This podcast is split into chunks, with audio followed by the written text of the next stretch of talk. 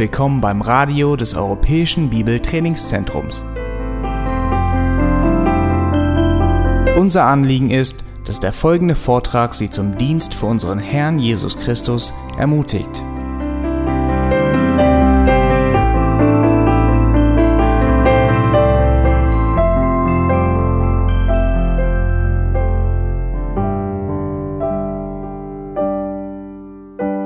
Und ich möchte heute am Anfang der Predigt etwas Zeit nehmen und euch erklären, warum ich zum fünften Mal aus Römer 9 heute predige. Äh, ihr weißt, ihr wisst, dass die Rolle des Vaters in der Rettung mir sehr, sehr kostbar ist und ich möchte einfach, dass seine Rolle in der Rettung auch euch kostbar ist. Dass ihr wirklich äh, lernen liebt oder liebt äh, gewinnt, was der Vater vor Grundlegung der Welt für euch getan hat. Um euch zu helfen, zu verstehen, warum diese Lehre so wichtig ist, möchte ich euch bitten, Epheser 2 aufzuschlagen oder Epheser 1. Und wir wollen kurz das Gebet von Paulus betrachten hier. In Epheser Kapitel 1 Abvers 15, Paulus teilte der Gemeinde oder vielen Gemeinden damals, dieser Brief war ein Rundbrief an vielen Gemeinden, Ab Vers 15 teilte den mit, wofür er betet für die Gläubigen. Das heißt, er betet für Menschen, die schon errettet sind, damit etwas in ihrem Verstand geschieht, dass sie etwas begreifen mit ihrem Verstand und mit ihrem Herzen. Ab Vers 15 lesen wir, deshalb höre auch ich, nachdem ich von eurem Glauben an den Herrn Jesus und von eurer Liebe zu allen Heiligen gehört habe, nicht auf, für euch zu danken, und ich gedenke euer in meinen Gebeten. Und ab Vers 17 haben wir das, wofür Paulus betete. Dass der Gott unseres Herrn Jesus Christus, der Vater der Herrlichkeit, euch gebe den Geist der Weisheit und Offenbarung zur Erkenntnis seiner selbst. Er erleuchte die Augen eures Herzens, damit ihr wisst, was die Hoffnung seiner Berufung was der Reichtum der Herrlichkeit seines Erbes in den Heiligen und was die überragende Größe seiner Kraft an uns, den Glaubenden, ist, nach der Wirksamkeit der Macht seiner Stärke. Also hier haben wir vier Dinge, wofür Paulus betet. Er betet, dass Gott uns in der Lage versetzt, dass er uns befähigt, Gott näher kennenzulernen, dass er unsere Augen des Herzens erleuchtet, zur Erkenntnis seiner selbst. Und er betet, dass unsere Augen des Herzens erleuchtet werden, damit wir drei Dinge wissen. Erstens, welche Hoffnung seine Berufung ist. Zweitens, was der Reichtum der Herrlichkeit seines Erbes in den Heiligen ist. Und drittens, welche große seine Kraft hat, die er angewandt hatte, um uns aus dem toten Zustand zu erwecken. Also Paulus spricht hier von der Macht Gottes, von seiner Berufung und wozu er diese Kraft angewandt hatte, nämlich, dass wir diese herrlichen Erbteil bei ihm haben. Und Paulus betet, dass wir das begreifen. Und dann ab Vers 20 gibt uns eine Illustration dieser Kraft die hat er in Christus wirksam werden lassen, indem er ihn aus den Toten auferweckt und zu seiner Rechten in der Himmelswelt gesetzt hat. Und dann in Kapitel 2, Vers 1 lesen wir, auch euch hat er auferweckt, das heißt wie Jesus, die ihr tot wart in eure Vergehungen und Sünden, in denen ihr einst wandeltet, gemäß dem Zeitlauf dieser Welt, gemäß dem Fürsten der Macht der Luft, das ist der Teufel, des Geistes, der jetzt in den Söhnen des Ungehorsams wirkt unter diesen hatten auch wir einst alle unseren Verkehr in den Begierden unseres Fleisches, indem wir den Willen des Fleisches und der Gedanken taten und von Natur Kinder des Zorns waren, wie auch die anderen. Also Paulus bemüht sich in dem Abschnitt vor seinem Gebet und in dem Abschnitt nach seinem Gebet uns das in uns zu bewirken, wofür er gebetet hatte. Seht ihr die Verbindung zwischen Epheser 1, Vers 20 und Epheser 2, Vers 6. Es steht hier, die hat er in Christus, das heißt diese Macht, diese Kraft, wirksam werden lassen, indem er ihn aus den Toten auferweckt und zu seiner Rechten in der Himmelswelt gesetzt hat. Und dann Kapitel 2, Vers 6. Er hat uns mit auferweckt und mitsitzen lassen in der Himmelswelt in Christus Jesus, damit er in den kommenden Zeitaltern den überragenden Reichtum seiner Gnade in Güter an uns erwiese in Christus Jesus. Denn aus Gnade seid ihr rettet durch Glauben und das nicht aus euch. Gottes Gabe ist es. Und wenn wir nicht auswerken, damit niemand sich rühme, denn wir sind sein Gebilde in Christus Jesus geschaffen, zu guten Werken, die Gott vorher bereitet hat, damit wir in ihnen wandeln. Wenn man Kapitel 1, 3 bis 14 durchliest, sieht man, was der Vater, was Jesus und was der Heilige Geist für uns tut. Und Jesus ist wie der Vater, das tut, ausführt, was er sich vorgenommen hat, nämlich ein Eigentumsvolk, einen Überrest aus den Juden und aus den Nationen zu seiner Ehre zu retten. Und wir sehen hier Vers 4, wie er uns in ihm auserwählt hat vor Grundlegung der Welt, dass wir heilig und tadellos vor ihm seien in Liebe und uns vorher bestimmt hat zur Sohnschaft durch Jesus Christus für sich selbst, nach dem Wohlgefallen seines Willens, zum Preise der Herrlichkeit seiner Gnade. Was hier in diesem Abschnitt betont wird, ist, dass unsere Errettung vor Grundlegung der Welt begonnen hat, wo Gott uns zur Sohnschaft auserwählt und vorherbestimmt hat. Und in diesem Abschnitt wird es dreimal betont, dass es nach dem Wohlgefallen seines Willens geschehen ist. Und dann sehen wir in Kapitel 2, dass wir haben gehandelt, Vers 3, in den Begierden unseres Fleisches, indem wir den Willen des Fleisches und der Gedanken taten und von nur Tour Kinder des Zorns waren. Und diese Gegenüberstellung, was wir waren und was Gott sich vorgenommen hat und wie er das in Christus bewirkt, erklärt Paulus hier, damit sein Gebetsanliegen in Erfüllung geht. Das heißt, wenn wir begreifen sollten, wer Gott ist und was er mit uns vorgenommen hat wozu er uns berufen hat und welche Kraft er angesetzt hat, dann müssen wir verstehen, was wir waren, ehe Gott uns berufen hat.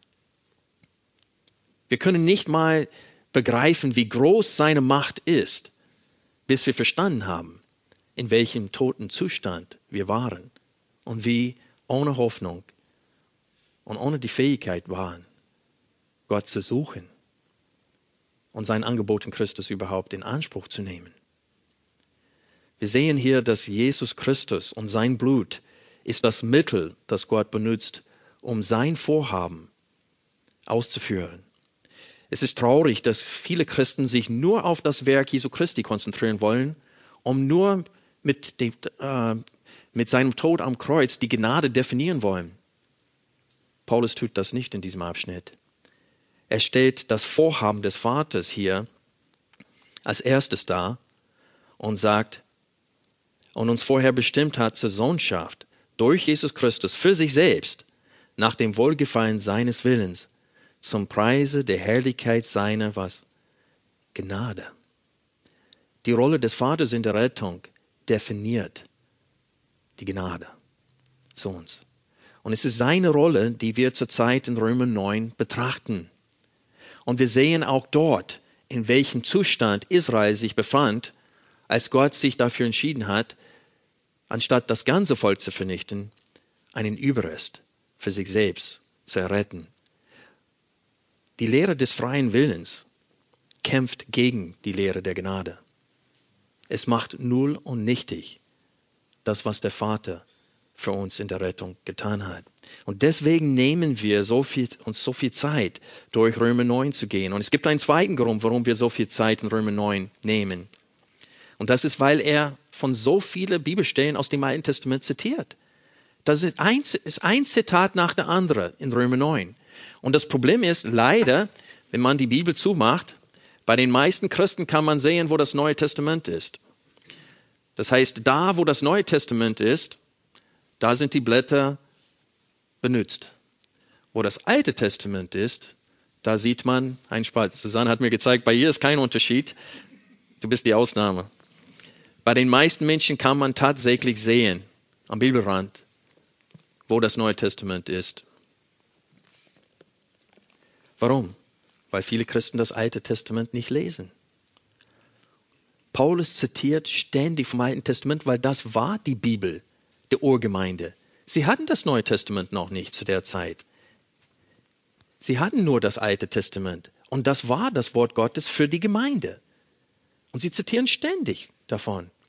Und wenn wir den Zusammenhang dieser Zitate nicht verstehen, werden wir ihre Argumentation und ihre Beweisführung nur schwer verstehen können. Viele sagen, du kannst das Alte Testament ohne das Neue Testament, äh, ohne das Neue Testament nicht verstehen. Ich bin vom Gegenteil überzeugt. Das Alte Testament ist das Fundament.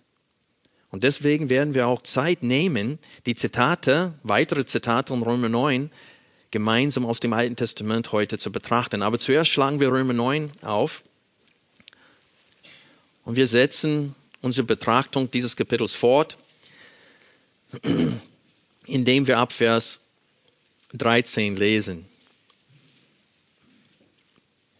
Wir lesen ab Vers 11. Denn als die Kinder noch nicht geboren waren und weder Gutes noch Böses getan hatten, damit der nach freier Auswahl gefasste Vorsatz Gottes bestehen bliebe, nicht aufgrund von Werken, sondern aufgrund des Berufenden, wurde zu ihr gesagt, der Ältere wird dem Jüngeren dienen.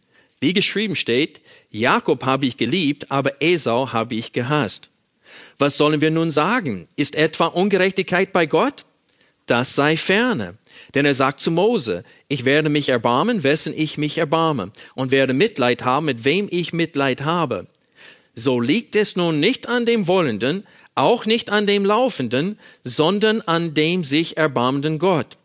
Denn die Schrift sagt zum Pharao, eben hierzu habe ich dich erweckt, damit ich meine Macht an dir erzeige und damit mein Name verkündigt werde auf der ganzen Erde. Also nun, Doppelpunkt. Wen er will, dessen erbarmt er sich, und wen er will, verhärtet er. Du wirst nun zu mir sagen, warum tadelt er noch? Denn wer hat seinem Willen widerstanden? Ja, freilich, o oh Mensch, wer bist du, der du das Wort nimmst gegen Gott? Wird etwa das Geformte zu dem Former sagen, warum hast du mich so gemacht? Oder hat der Töpfer nicht Macht über den Ton, aus derselben Masse das eine Gefäß zur Ehre und das andere zur Unehre zu machen?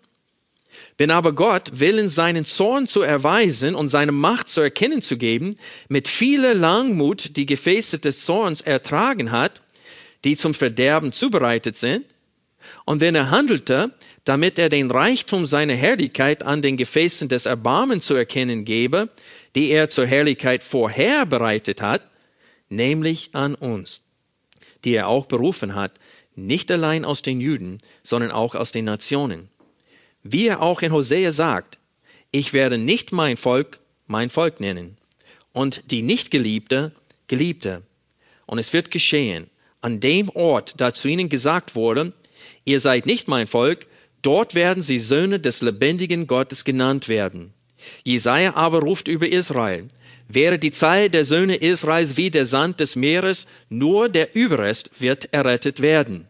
Denn indem er das Wort vollendet und abkürzt, wird der Herr es auf der Erde ausführen. Und wie Jesaja vorher gesagt hat, wenn nicht der Herr Zebaoth uns Nachkommenschaft übrig gelassen hätte, so wären wir wie Sorm geworden und Gomorra gleich geworden. Dass es in Römer 9 bis 11 um Israel geht, sehen wir in den ersten fünf Versen, wo Paulus sagt, dass er unaufhörlichen Schmerz in seinem Herzen hat für sein Volk, die diese ganze Vorrechte hatte. Sie hatten Vorzüge über die Nationen, die Bündnisse, die Gesetzgebung, der Gottesdienst, diese Verheißungen. All das hatten sie gehabt, aber wie wir in Römer 3 gesehen haben, diese Vorzüge haben ihnen nichts genützt. Denn genau wie die Nationen waren sie Götzendiener und sogar ihretwegen wurde der Name Gottes unter den Nationen gelästert. Und dann in Kapitel 10, die ersten drei Verse, Paulus sagt, Brüder, das Wohlgefallen meines Herzens und mein Flehen für sie zu Gott ist, dass sie errettet werden. Denn ich gebe ihnen Zeugnis, dass sie Eifer für Gott haben, aber nicht mit rechter Erkenntnis. Also Paulus spricht von seinem Volk hier. In Kapitel 11, Vers 1 sagt er, ich sage nun, hat Gott sein Volk verstoßen?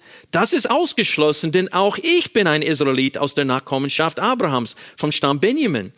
Und dann ab Vers 5 spricht er von dem Überrest nach Auswahl Gnade. Und er sagt, so ist nun auch in der jetzigen Zeit ein Überrest nach Auswahl der Gnade entstanden. Wenn aber durch Gnade so nicht mehr aus Werken, sonst ist die Gnade nicht mehr Gnade. Und hier sehen wir, Auserwählung ist das Gegenteil von Werken. Was nun, was Israel sucht, das hat es nicht erlangt, aber die Auswahl hat es erlangt. Die übrigen jedoch sind verstockt worden. Und das ist dieselbe Aussage wie in Vers 18, Kapitel 9. Also nun, wen er will, dessen erbarmt er sich und wen er will, verhärtet er. Seht ihr? Vergleiche Kapitel 11, Vers 7. Aber die Auswahl hat es verlangt, die übrigen, das heißt der Rest des, äh, von Israel, jedoch sind verstockt worden. Wen er will, erbarmt er sich und wen er will, verhärtet er.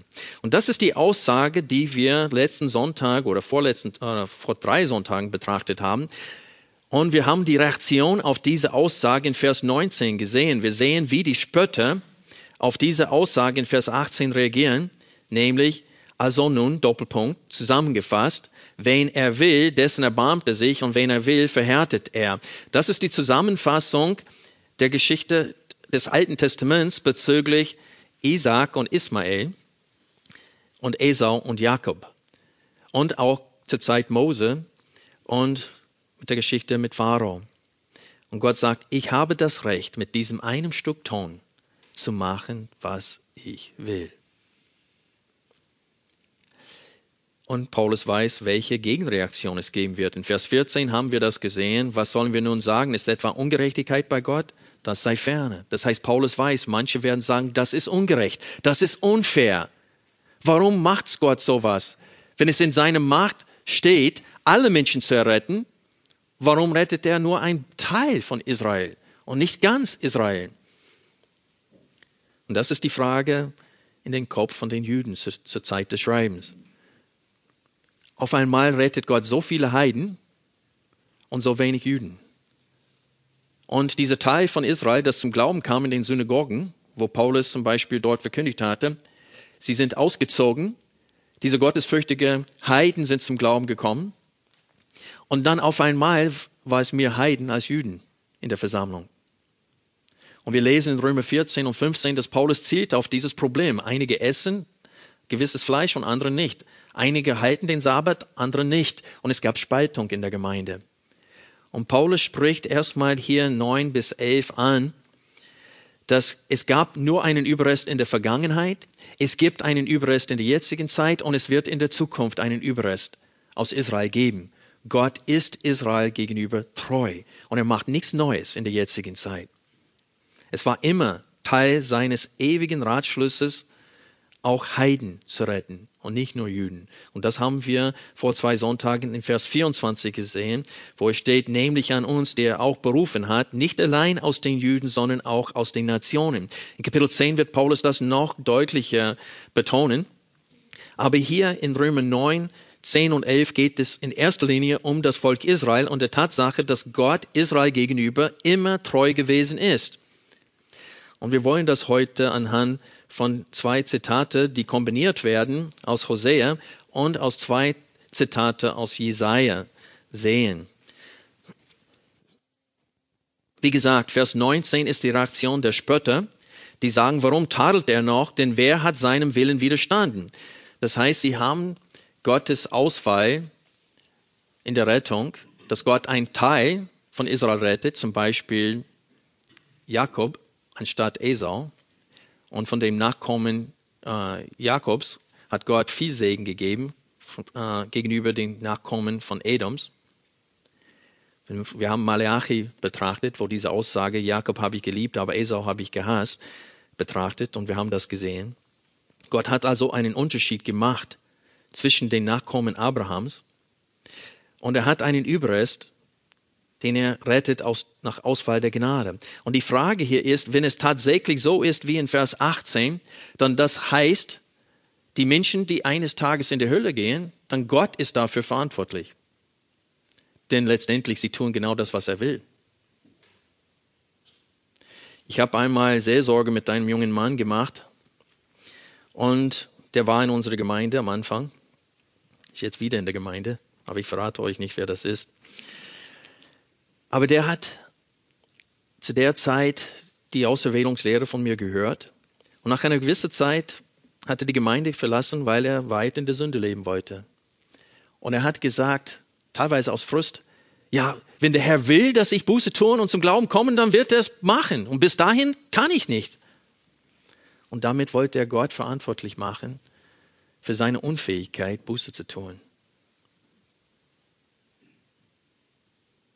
Und das ist genau das, was die Spötter hier tun. Warum tadelt er noch? Denn wer hat seinem Willen widerstanden? Aber wir haben gesehen vor zwei Sonntagen, dass es steht in 21, dass er als Töpfer Macht hat über den Ton aus derselben Masse Gefäße entweder zum Erbarmen oder zum Zorn zu formen. Und wir haben gesehen, dass diese Aussage aus derselben Masse eine sehr wichtige Aussage ist. Es geht um die gesamte Menschheit und in diesem Fall hauptsächlich um ganz Israel. Und von ganz Israel, das Gott ständig abgelehnt hatte, obwohl am Ende von Vers 10, äh, Kapitel 10 steht es, bezüglich Israel sagt er, den ganzen Tag habe ich meine Hände ausgestreckt zu einem ungehorsamen und widersprechenden Volk. Ein Volk, das sich nichts sagen lässt. So hat Martin Luther diesen Vers übersetzt. Und so wir sehen hier, dass es geht um ein Volk, das mit Gott nichts zu tun haben will. Gott bietet ihnen ständig das Heil an und sie lehnen es ab. Und laut Römer 1 sind wir aus den Nationen anders? Nein. Wir haben die Offenbarung in der Natur und beten die Schöpfung an anstatt den Schöpfer. Und so ist es klar hier, dass wenn Paulus hier von einem Stück Ton spricht, aus derselben Masse spricht, dass es geht hier um die verdorbenen Menschheit, die in Feindschaft Gott gegenüber leben, die die tot in ihre Vergehungen und Sünden sind, wie Paulus sie beschrieben hat. Die sind Kinder des Teufels, Kinder des Ungehorsams und Kinder des Zorns. Und sie lehnen immer Gottes Angebot ab. Deswegen steht es in Römer 3, es gab noch nie ein einziger Jude, der Gott je gesucht hätte. Und deswegen sage ich euch, wir dürfen nicht Kapitel 1 bis 3 in den Römerbrief vergessen, wenn wir Kapitel 9 betrachten. Es handelt sich hier um Menschen, die nicht gerettet werden möchten, weil sie sehen kein Problem. Manche Leute geben eine Illustration, um zu sagen, dass die Auserwählungslehre unfair wäre. Die sagen, das wäre so, als ob wenn Gott an einem Menschen vorbeigeht, der unter seinem Auto liegt und der dieser Wagenheber ausgerutscht ist und das Auto äh, zerdrückt ihn auf deinen Brust und einer geht vorbei und sieht die Situation und steckt den Wagenheber nicht runter und pumpt das Auto wieder hoch. Aber bei dem nächsten, der so liegt, bei dem macht er das. Und sie sagen, das ist böse. Wenn Gott in der Lage ist, diesen Wagenheber unter das Auto zu stecken und hochzupumpen und es nicht tut, dann ist das böse. Was wir nicht vergessen dürfen ist, laut Kapitel 10 hat Gott seine Hände ausgestreckt und seine Hilfe angeboten. Diese Illustration ist keine gute Illustration. Um die Illustration genauer darzustellen, dann muss man verstehen, dass die Menschen, die unter dem Auto liegen und ihr Brustkorb zerdrückt wird, die nehmen das, ihre Situation nicht wahr. Wenn du versuchst, einen Wagenheber darunter zu stecken und hochzuheben, was schreien sie? Hau ab! Hau ab, du! Was machst du denn hier? Das ist doch mein Grundstück! Hau ab! So reden die Menschen mit Gott. Die wollen seine Hilfe gar nicht haben. Gott bietet es ihnen an, aber sie wollen es nicht haben. Das ist das wahre Bild. Es ist nicht, als ob Gott an Menschen vorbeigeht, die schreien, Herr, erbarme dich meine, wie dieser Blinde geschrien hat. Und er geht einfach weiter an ihm vorbei und sagt, nein, in deinem Fall nicht. Keiner klopft an der Tür und will rein. Es sei denn, der Vater ihn sieht, sagt Jesus in Johannes 6. Diese Berufung ist das, was der Glaube in uns bewirkt, laut Römer 8, 28 bis 30. Und so, wir kommen jetzt zu unserem Text, das war alles Wiederholung. Wir kommen jetzt zu dem Teil von Römer 9, den wir bis jetzt noch nicht gründlich untersucht haben. Und es geht hier um diese aus, äh, Zitate aus Hosea.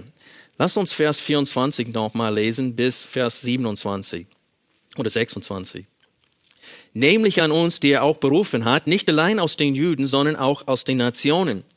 Wie er auch in Hosea sagt, ich werde nicht mein Volk mein Volk nennen und die Nicht-Geliebte Geliebte.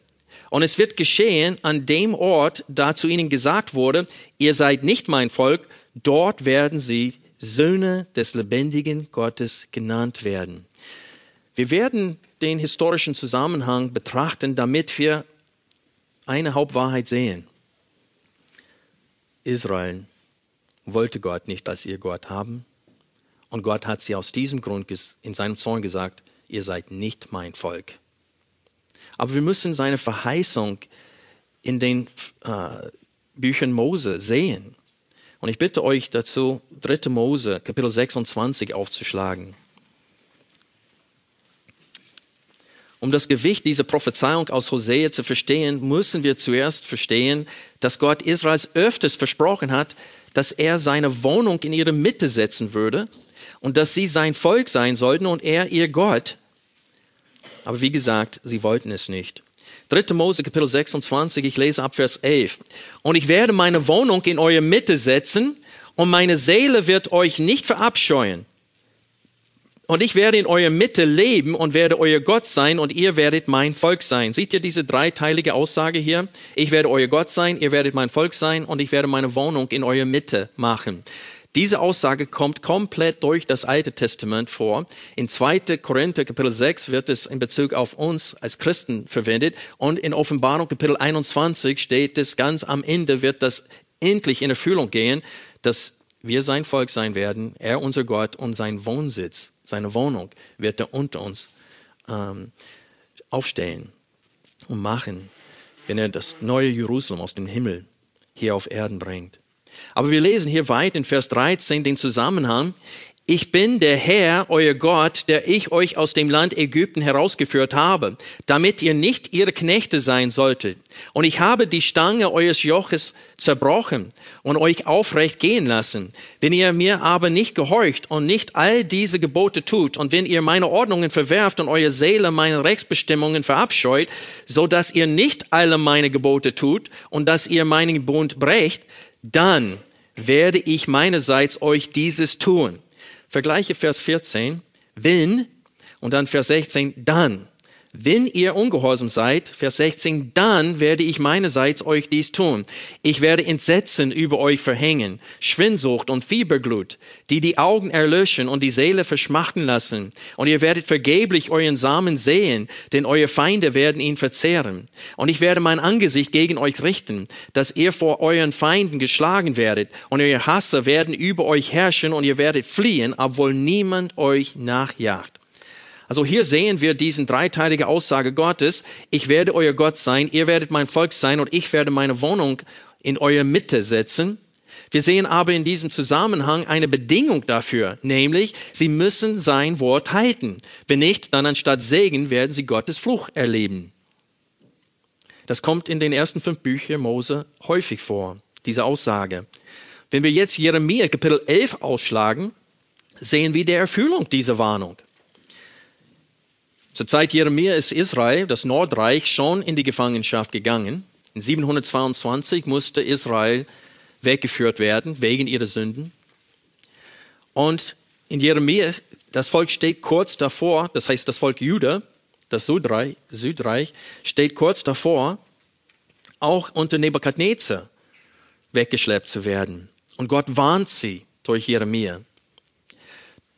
Jeremia 11, Vers 1, das Wort, das von dem Herrn zu Jeremia geschah, hört auf die Worte dieses Bundes und redet zu den Männern von Juda und zu den Bewohnern von Jerusalem und sage zu ihnen, so spricht der Herr, der Gott Israels, verflucht ist der Mann, der nicht auf die Worte dieses Bundes hört, den ich euren Vätern geboten habe an dem Tag, da ich sie herausführte aus dem Land Ägypten, aus dem eisernen Schmelzofen, indem ich sprach, hört auf meine Stimme und handelt danach, nach allem, was ich euch gebiete. Dann werdet ihr mein Volk und ich werde euer Gott sein. Seht ihr, das sind zwei Teile von dieser dreiteiligen Aussage. Damit ich den Schwur aufrecht halte, den ich euren Vätern geschworen habe, ihnen ein Land zu geben, das von Milch und Honig überfließt, wie es an diesem Tag ist ich antwortete und sprach, Amen, Herr. Und der Herr sprach zu mir, rufe alle diese Worte aus in den Städten Judas und auf den Straßen von Jerusalem und sprich, hört die Worte dieses Bundes und handelt danach. Denn ich habe euren Vätern eindringlich bezeugt, schon an dem Tag, als ich sie aus dem Land Ägypten heraufführte, bis zu diesem Tag früh mich aufmachend und bezeugend, indem ich sprach, hört auf meine Stimme. Und was war immer die Reaktion von Israel? Vers 8. Aber sie haben nicht gehört und ihr Ohr nicht geneigt, so, sondern sie lebten alle in der Verstocktheit ihres bösen Herzens und ich brachte über sie alle Worte dieses Bundes, den ich befolgen gebot und den sie nicht befolgt haben. Das sehen wir bereits in der Wüste. Zehnmal haben sie Gott auf die Probe gestellt, bis er bei Kadesh Barnea geschworen hatte in seinem Zorn, ihr werdet nimmer mehr in meine Ruhe eingehen. Und alle kampftüchtige Männer, 20 Jahre alt und über, mussten in der Wüste sterben ehe sie unter Josua in das Land hineingehen konnte. Und Mose schreibt seine letzten Worte in 5. Mose, ehe er auf das Berg gehen muss, auf den Berg gehen muss und selbst sterben muss als Strafe. Er sagt, aber ich weiß, ihr werdet euch für den Segen nicht entscheiden, sondern für den Fluch. Und er hat ein Lied geschrieben in Voraus, das sie jedes Jahr singen sollten, das von ihrer zukünftigen Ungehorsam bezeugt. Und unter Josua waren sie auch nicht ganz gehorsam. Und dann man sieht in dem Buch Richter, wie tief sie gesunken sind. Sie werden mit Sodom und Gomorra verglichen am Ende von Richter. Und dann steht es, jeder tat, was in seinen eigenen Augen richtig war. Und man sieht das komplett durch, das ganze Alte Testament. Man muss es wie ein Krimi lesen. Und wenn du nicht von den Ausgang wusstest, dann würdest du denken, okay, aber jetzt ist endlich aus mit Israel. Jetzt ist aber endlich Schluss. Gott wird sich sowas nicht mehr gefallen lassen und er macht keinen Schluss. Kein ganzer Schluss. Und wenn du Hesekiel, Jeremia und Jesaja liest, dann sieht man, Gott sagt, ich werde euch wegführen, aber ich werde kein Ende von euch machen. Ich werde einen Überrest am Leben lassen. Und du denkst, wow, das ist aber gnädig. Und das ist genau der Punkt des Paulus in Römer 9. Ja, das ist gnädig. Anstatt euch alle zu vernichten, um seines Namens willen, steht es in Hesekiel 20 und in Hesekiel 36, lässt einen Überrest am Leben.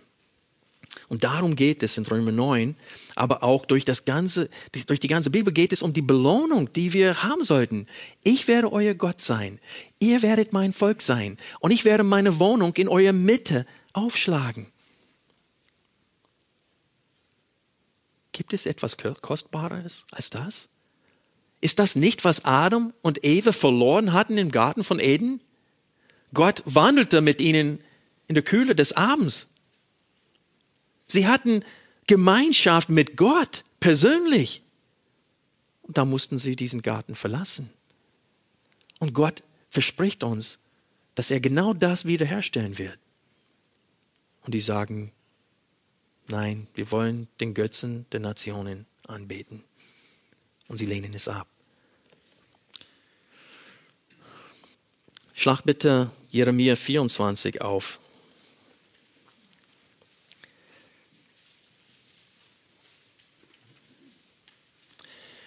Jeremia 24, Vers 1.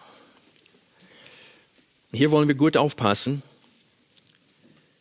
Hier werden wir sehen, dass Gott mit einem Teil von Israel gnädig handelt und mit dem anderen Teil zornig. Hier geht es um die gute Feige, gute Feige im Gänsefüßchen, sage ich, weil ganz Israel war schlecht zu der Zeit. Aber es geht um gute und schlechte Feigen, die Gott unterschiedlich mit denen umgeht. Der Herr ließ mich sehen und siehe, zwei Körbe Feigen waren vor dem Tempel des Herrn aufgestellt, nachdem Nebukadnezar, der König von Babel, Jechon, ja, den Sohn Joachims, den König von Juda und die Obersten von Juda und die Schmiede und die Schlosser aus Jerusalem gefangen weggeführt und sie nach Babel gebracht hatte.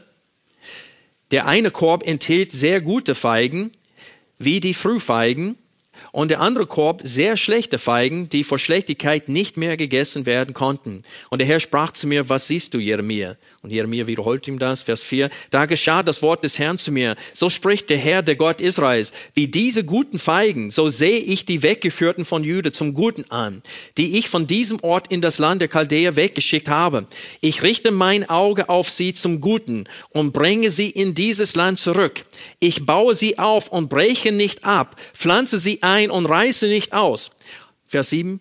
Und ich gebe ihnen ein Herz, mich zu erkennen, dass ich der Herr bin, und sie werden mein Volk sein, und ich werde ihr Gott sein, denn sie werden mit ihrem ganzen Herzen zu mir umkehren. Hier haben wir zwei von diesen drei Teile. Ich werde ihr Gott sein, sie werden mein Volk sein. Vers 8, aber wie die schlechten Feigen, die vor Schlechtigkeit nicht gegessen werden können, ja, so spricht der Herr, so mache ich Zedekia, den König von Juda und seine Obersten und den Überrest von Jerusalem, die die in diesem Land übrig geblieben sind, sowie die, die sich im Land Ägypten niedergelassen haben, und ich mache sie zum Entsetzen, zum Unglück für alle Königreiche der Erde, zur Schmacht und zum Sprichwort, zur Sportrede und zum Fluch an allen Orten, wohin ich sie vertreibe. Und ich sende das Schwert, den Hunger und die Pest unter sie, bis sie ausgerottet sind aus dem Land, das ich ihnen und ihren Vätern gegeben habe. Und jetzt ist die Frage, war dieser Teil besser, der nach Babylon ging und Gottes Segen erfahren hat?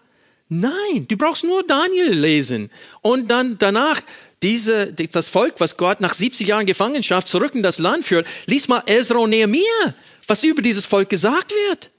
So dass Ezra rauft seine eigene Haare raus und sein Barthaar raus und sitzt betäubt da und dann betet und sagt, Gott, nach all deinem Güte, was du uns erwiesen hast, haben wir diesen Gräuel wieder getan, was unsere Väter getan haben und uns verschwägert mit den Nationen. Und er sagte, sollte es nicht ganz aus mit uns sein, so dass es gar keinen Überrest mehr gibt? Und die Antwort auf diese Frage ist, ja, es sollte so sein. Aber es ist nicht der Fall. Und das ist, was Paulus in Römer 9 sagen will. Das ganze Alte Testament zeugt davon, dass Gott sein Volk nicht verstoßen hat, das er vorher erkannt hat. In seiner großen Gnade lässt er einen Teil am Leben und rettet diesen Teil. Wir sehen hier in Vers 6, dass diese guten Feigen dürfen zurück in das Land. Und wie gesagt, ich sage guten in Gänsefüßchen. Ich möchte etwas zum Aufbau von Jeremia sagen, von dem Buch Jeremia. Die Kapitel 1 bis 28 konfrontieren Jüde mit ihren Sünden und mit Gottes Gericht durch Nebukadnezar. Sie verwerfen dieses Wort in Kapitel 28 ist es nur fünf Jahre vor der Belagerung Jerusalems und sieben Jahre vor der Zerstörung von Jerusalems. Zwei Wegführungen haben schon stattgefunden, einmal mit Daniel und einmal mit Hesekiel.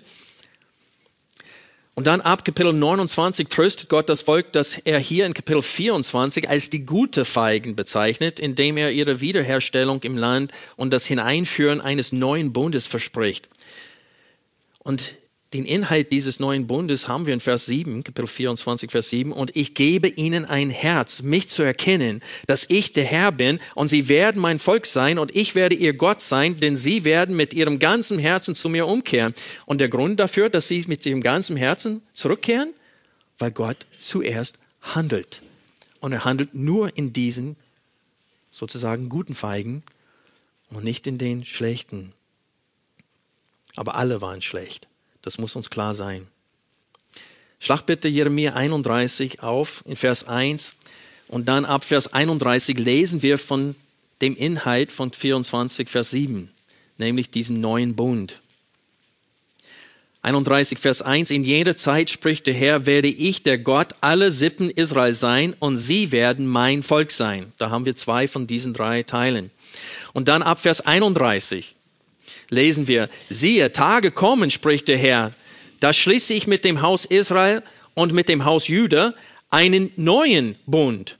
Nicht wie der Bund, den ich mit ihren Vätern geschlossen habe an dem Tag, als ich sie bei der Hand fasste, um sie aus dem Land Ägypten herauszuführen.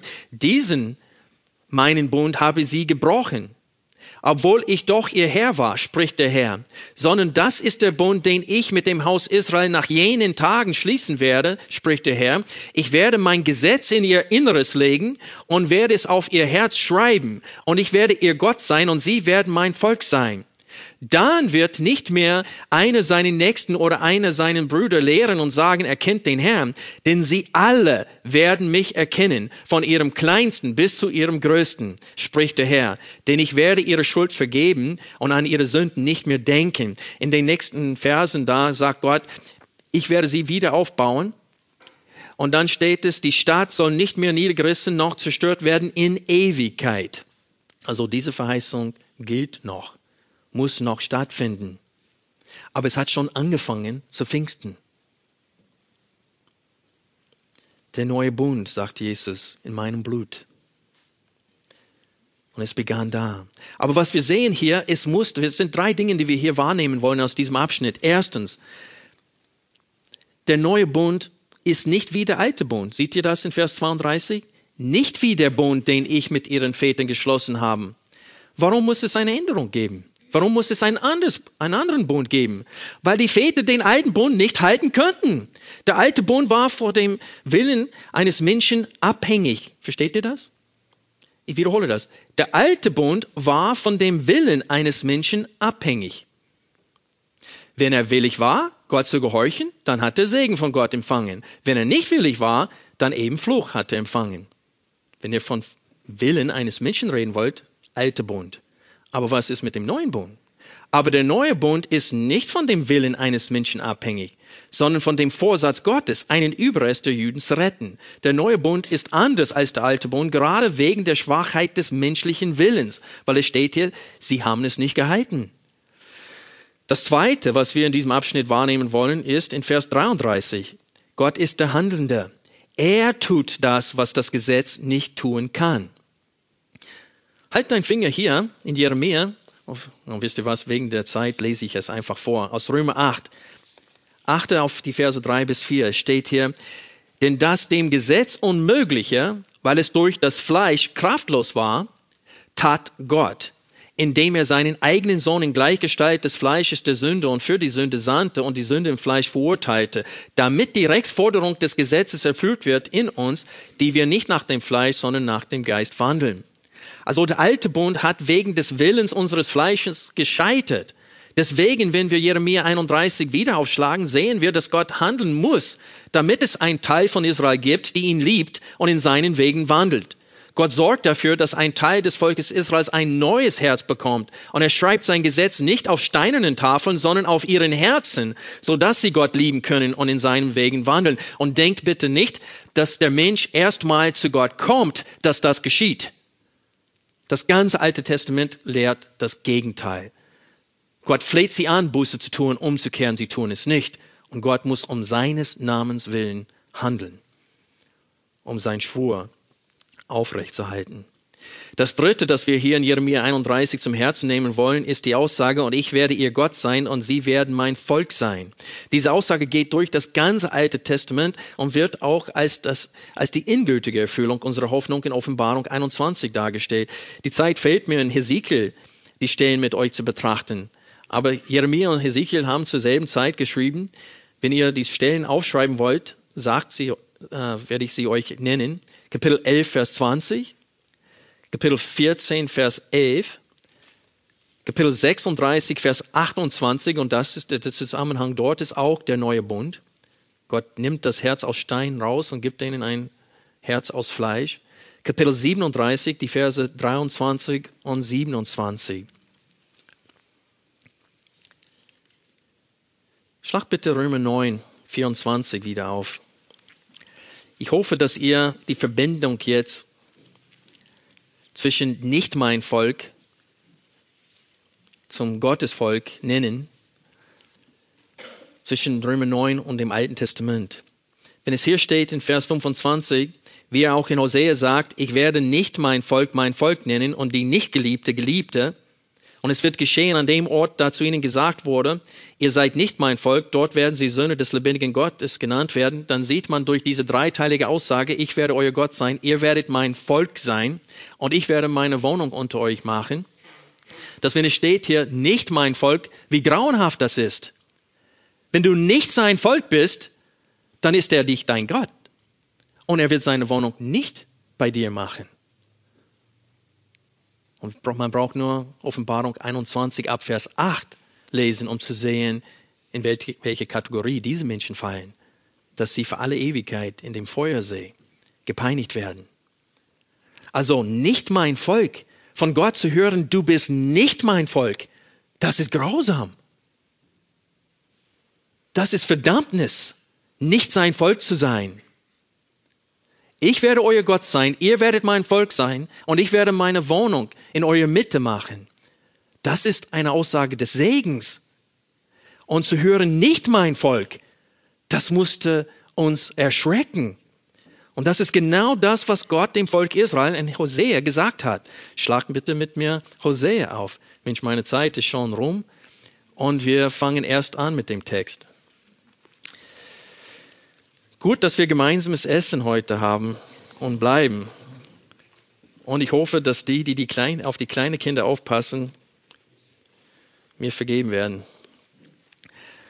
Hosea ist das erste Buch nach Daniel, falls ihr Probleme habt, es zu finden.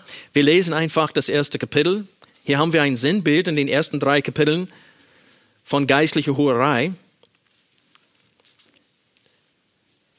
Vers 2, als der Herr anfing mit Hosea zu reden, da sprach der Herr zu Hosea, geh, nimm dir eine hurerische Frau und zeuge hurerische Kinder, denn das Land treibt ständig Hurerei vom Herrn hinweg. Da ging er und nahm Goma, die Tochter Diblaims, und sie wurde schwanger und gebar ihm einen Sohn. Und der Herr sprach zu ihm, gib ihm den Namen Jezreel, denn nur ein Weilchen noch, dann suche ich die Blutschuld von Jezreel am Haus Jehu heim und mache dem Königtum des Hauses Israel ein Ende. Das tat Gott in 722 vor Christus und das war kurz nach dieser Prophezeiung, denn es steht ein Weilchen noch. Und es wird geschehen an jenem Tag, da zerbreche ich den Bogen Israels in der Ebene Jezreel. Und sie wurde wieder schwanger und gebar eine Tochter. Und er sprach zu ihm, gib ihr den Namen Lo-Ruhama denn ich erbarme mich künftig über das Haus Israel nicht mehr, sondern nehme ihnen mein Erbarmen völlig weg. Aber über das Haus Juda erbarme mich und rette sie durch den Herrn ihren Gott. Doch ich rette sie nicht durch Bogen und durch Schwert und durch Krieg, durch Pferde und durch Reiter. Vers 8. Und als sie Lo Ruhama entwöhnt hatte, wurde sie wieder schwanger und gebar einen Sohn. Und er sprach, gib ihm den Namen Lo Ami, denn er, ihr seid nicht mein Volk und ich, ich will nicht euer Gott sein. Seht ihr die Aussage da? Genau das Gegenteil von, ich werde euer Gott sein und ihr werdet mein Volk sein. Genau das Gegenteil. Gut, dass es die ersten drei Verse in Kapitel 2 gibt. Und die letzten drei Verse in Kapitel 2. Erst, erstens etwas zu den Namen. Jezreel bedeutet Gott seht und laut Vers 4 handelt es sich um Gottes Wegführung des Nordreiches. Er wird sie im Umsehen sozusagen. Er wird sie einen Großteil töten und dann einen Überrest wird nach Assur weggeschleppt. Und Loch Ruhama bedeutet buchstäblich keine Barmherzigkeit. Also überlegt euch, wer von euch würde seinem Kind den Namen keine Barmherzigkeit geben? Und dann seinem Sohn musste er den Namen geben Lo Ami, nämlich nicht mein Volk. Aber wie gesagt, in den nächsten drei Versen werden die drei Namen wieder erwähnt. Und Paulus zitiert in Römer 9 aus Vers 3 und er zitiert auch aus Vers 25 und er kombiniert diese zwei Verse. Wir lesen Vers, Kapitel 2, die ersten drei Verse. Doch die Zeit der Söhne Israel wird wie Sand am Meer werden, den man nicht messen und nicht zählen kann. Und es wird geschehen an der Stelle, an der zu ihnen gesagt wurde, ihr seid nicht mein Volk, wird zu ihnen gesagt werden, Söhne des lebendigen Gottes. Und die Söhne Juda und die Söhne Israel werden sich miteinander versammeln und sich ein gemeinsames Oberhaupt geben. Das wird Jesus sein. Und aus dem Land heraufziehen, denn groß ist der Tag von Jezreel. Sagt zu euren Brüdern, mein Volk, und zu euren Schwestern, Erbarmen. Und hier sehen wir Jezreel, mein Volk und Erbarmen. Die drei Namen nochmal. Am Ende von Kapitel 2, Vers 23. Und es wird geschehen an jenem Tag, da werde ich erhören, spricht der Herr. Ich erhöre den Himmel und der erhört die Erde. Und die Erde erhört das Korn und den Most und das Öl. Und diese erhören Jezreel. Und ich will sie mir sehen im Land und will mich über die Loch Ruhama erbarmen. Und ich will Lo Ami sagen, du bist mein Volk. Und er wird sagen, mein Gott. Und Paulus zitiert genau von dieser Stelle, wenn man weiterliest in Kapitel 3, das Sinnbild wird vollendet. Gott sagt ihm, du sollst noch einmal eine Frau lieben, die sich von einem anderen lieben lässt und Ehebruch treibt. Und dann lesen wir da, dass Gomer so tief in die Sünde verstricht wurde, dass sie als Sklavin verkauft wurde auf dem Markt, Sklavenmarkt. Und Gott sagt, Hosea, geh dorthin und kauf sie zurück. Was nach dem Gesetz verboten war, Gott hat im Gesetz Mose verboten, dass wenn eine Frau einen Mann verlässt und äh, die Frau eines anderen wurde, dann dürfte er sie nachher nicht mehr zurücknehmen. Und Gott hat ihm befohlen, das zu tun. Warum? Weil Gott tut dasselbe. Nachdem er Israel einen Scheidebrief gegeben hat und sie weggeschickt hatte, nimmt er sie dennoch zurück. Entschuldigung. Nimmt er sie dennoch zurück. Das ist undenkbar. Das ist Gnade. Kein Erbarmen bekommt Erbarmen. Und nicht mein Volk wird zum Volk Gottes. Und das ist, warum Paulus diesen Abschnitt zitiert hier in Römer 9. Was ist die Verbindung zwischen Hosea und Jesaja? Weil Paulus zitiert hier weiter. In Römer 9, 27 bis 29 steht es hier, wäre die Zeit der Söhne Israel wie der Sand des Meeres. Nur der Überrest wird errettet werden. Vergleiche Hosea 2, 1, ich kann es vorlesen, mit Jesaja 10, Vers äh, äh, 22 hier und 23. In Hosea 2.1 steht es, doch die Zeit der Söhne Israel wird wie Sand am Meer werden. Und hier in Jesaja steht es, wäre die Zeit der Söhne Israels wie der Sand des Meeres, nur der Überrest, Überrest wird errettet werden.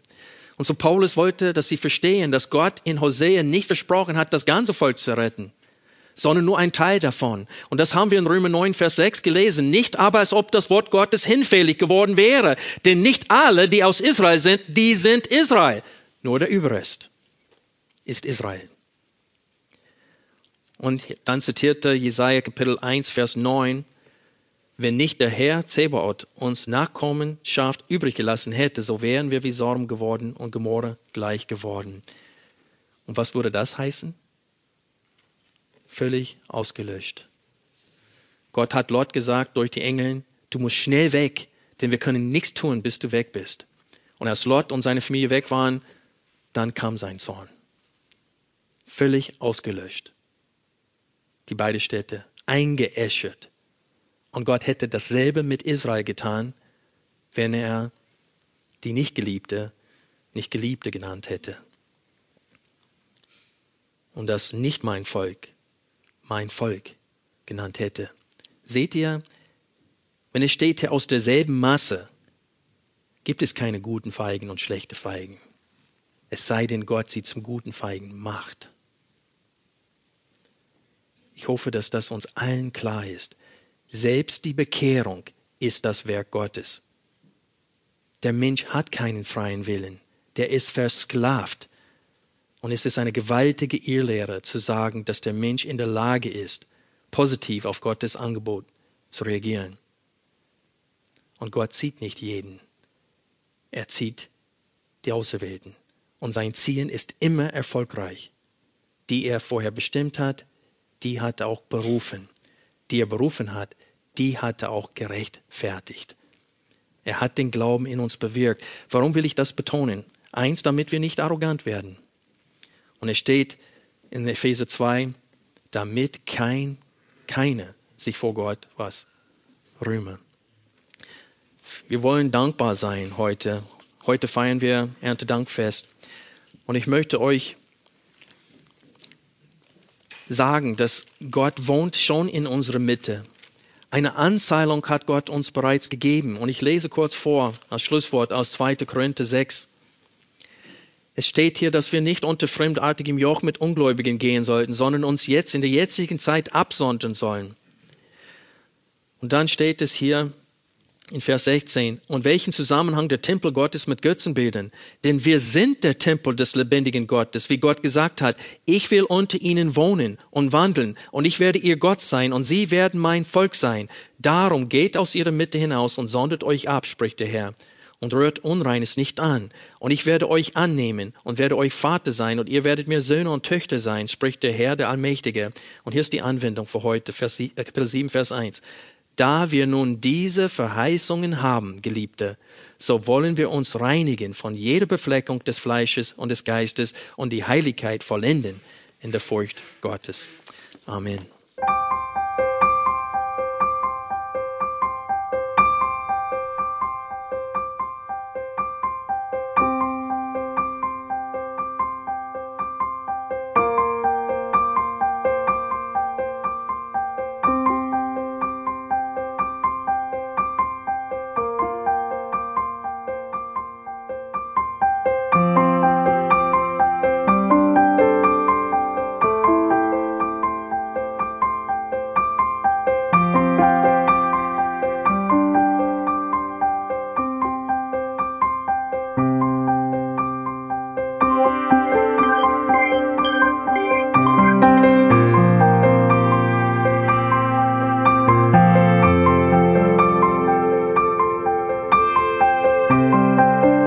Alle Vorträge unseres Programms, Bücher, DVDs und vieles mehr können Sie bei uns unter www.ebtc-media.org erhalten.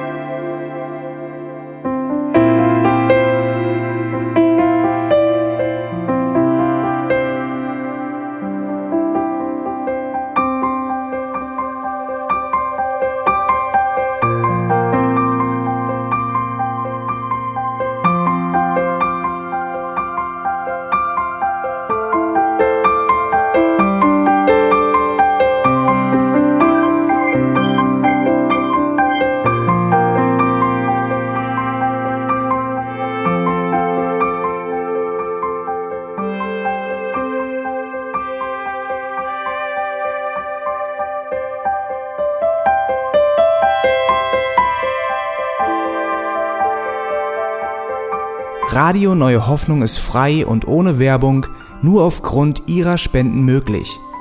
Wenn Sie weitere Informationen dazu finden möchten, wie Sie Radio Neue Hoffnung unterstützen können, besuchen Sie die Webseite www.rnh.de.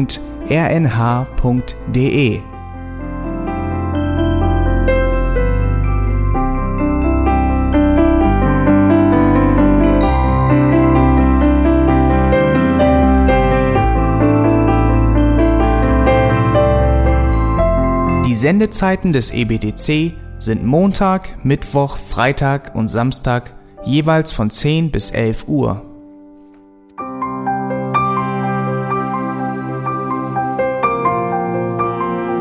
Sie finden uns im Internet unter www.auslegungspredigt.org. Eine E-Mail können Sie uns senden an radio@auslegungspredigt.org.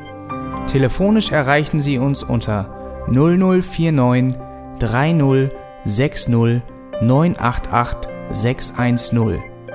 Unsere Postanschrift ist EBTC Havelländer Ring 40 in 12629 Berlin, Deutschland.